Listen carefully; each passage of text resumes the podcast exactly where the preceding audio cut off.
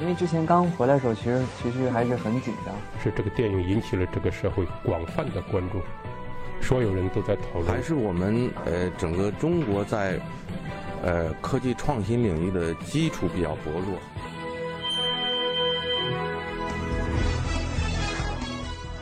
影响有影响力的人，中国新闻周刊。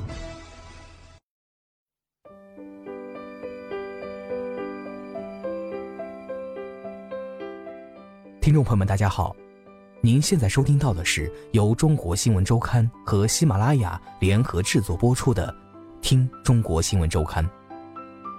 本期稿件选自《中国新闻周刊》杂志，毛义军《萌娃造星记》。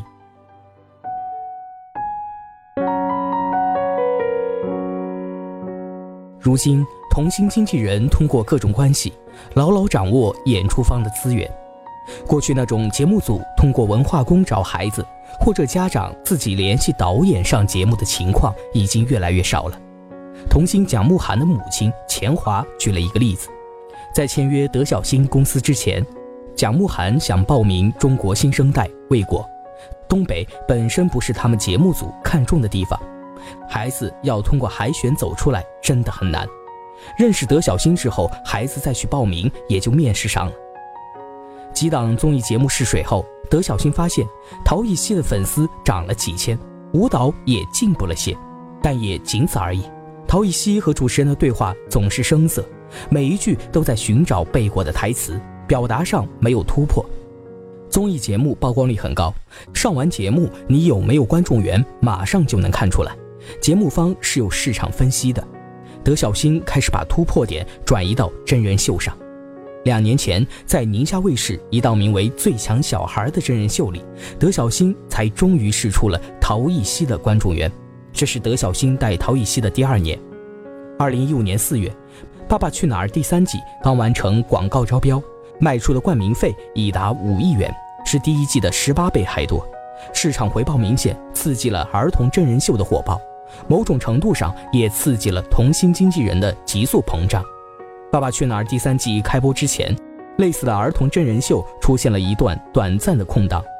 最强小孩咬着这个时机，以素人孩子挑战独立生存的形式在宁夏卫视播出，同时在爱奇艺、腾讯等十大视频网站播放。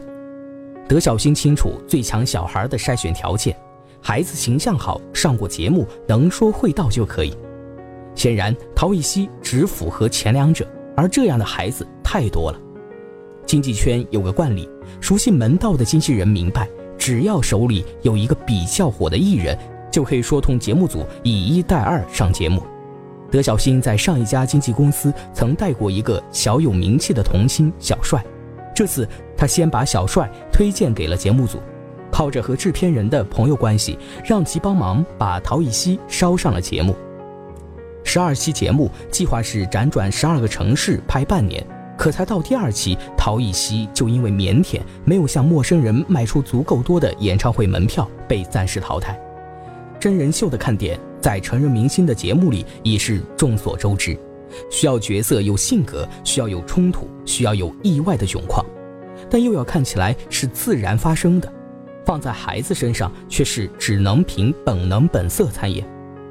了不起的孩子节目组导演郭俊涛总结了第一季观众的反馈，发现这样一个事实：相比很多技能，童言童语会更有意外的惊喜。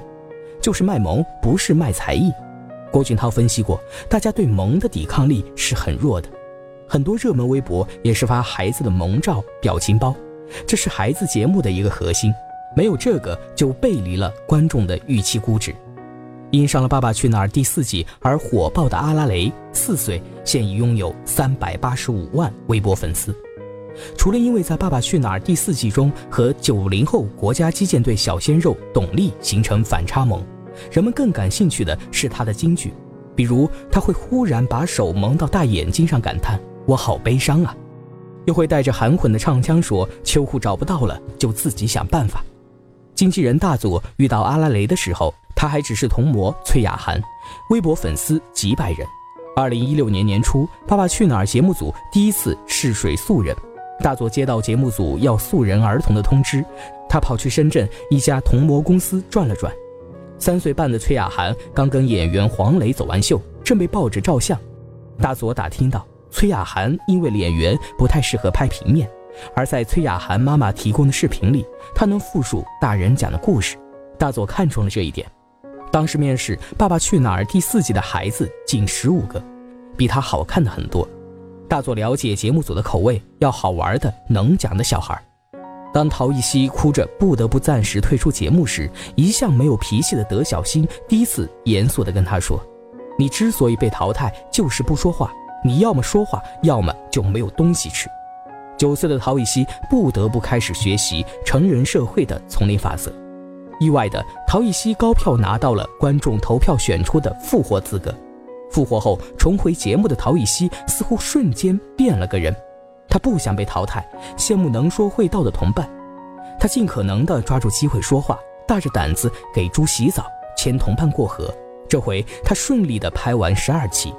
节目结束后，他获得银娃奖。节目组又给予了他另外一个奖励——美国 IMTA 国际达人全球总决赛少年组唯一的名额。这一趟，陶艺希发挥出街舞优势，还带回一个少年组年度总冠军。这是能在简历着重添上一笔的成绩，德小星觉得自己花在陶艺希身上的功夫总算是有回报了。对于随后找来的小戏骨《白蛇传》剧组，起初德小星并不太看好。这个系列的前几部，为了方便演员随叫随到，他们一直在长沙本地招孩子，大多是家长推荐来的，但都没火。德小星说，这是剧组第一次找外地的孩子进组。而他跟导演是朋友，最初陶艺希试镜《小戏骨白蛇传》时，导演是不太认可的。德小星让朋友先留下陶艺希，再看看。湖南卫视一对一培训了一个月后，导演组最终选择陶艺希饰演白娘子。德小星觉得是因为她的形象太像赵雅芝演的白娘子。之前还有一个香港的女孩演技比她好一些，只是颜值稍差。颜值是爆款萌娃的另一个重要卖点。之前在《最强小孩》节目组的介绍里，陶艺希因长相酷似张馨予，也成为宣传点之一。大佐同样深谙其道，在给《爸爸去哪儿》第四季挑孩子时，相比阿拉蕾，大佐更看重另一。个五岁的男孩李一。航。他长得像张亮的儿子天天，属于暖男款式。最终，节目组仅有的两个素人萌娃名额都给了大佐。现在他正在主要包装的一名女孩没有演戏经验，女孩第一次演古装戏时问路都像背诗，导演认为她不太符合要求，大佐却不担心导演会因此放弃，因为女孩长得像迪丽热巴，像赵丽颖，像杨幂，有明星相就是一个关键点，演技可以手把手教，童星市场处于蓝海的时间有限，一九九四年出生的大佐已经隐隐感到杀气。跟他起步时的二零一五年比起来，现在儿童演艺市场竞争压力很大。德小星似乎更有底气些，在圈里我挺有名气的。已入行五六年的德小星毫不吝啬对自己的夸赞。现在市场已经有这么多的经纪人了，你再去做肯定不好做了。家长都会选择像我这样老道的经纪人。除了陶艺希，德小新陆续招到了三十多个六到十二岁的孩子。之前经纪公司的不少同事都像他这样陆续出来自立门户了。二零一五年，德小新的前同事李查查在长沙办了儿童影视公司，替电影《微城》筹备儿童演员。等到拍完《微城》后，李查查很长时间里没有儿童影视剧可接，李查查才意识到，综艺演出已几乎覆盖了所有儿童演出市场。二零一六年，他把重心从影视转移到综艺。开始和湖南卫视《神奇的孩子》合作，这是一档要求孩子展示特殊才艺的节目。公司请来学过儿童心理学的老师，负责挖掘孩子的兴趣点以及他们的家庭故事。八岁男孩于俊浩来自东北，妈妈酷爱面食，于是李查查和同事就找到专门的师傅，花了一个月时间教他做拉面。很快，于俊浩就掌握了拉面的技艺。他能把面团往空中一甩，任它在指尖穿梭。几分钟后，面团变成了拉面。节目效果令李莎莎很满意。学十年的舞蹈不如学一个月的拉面效果好。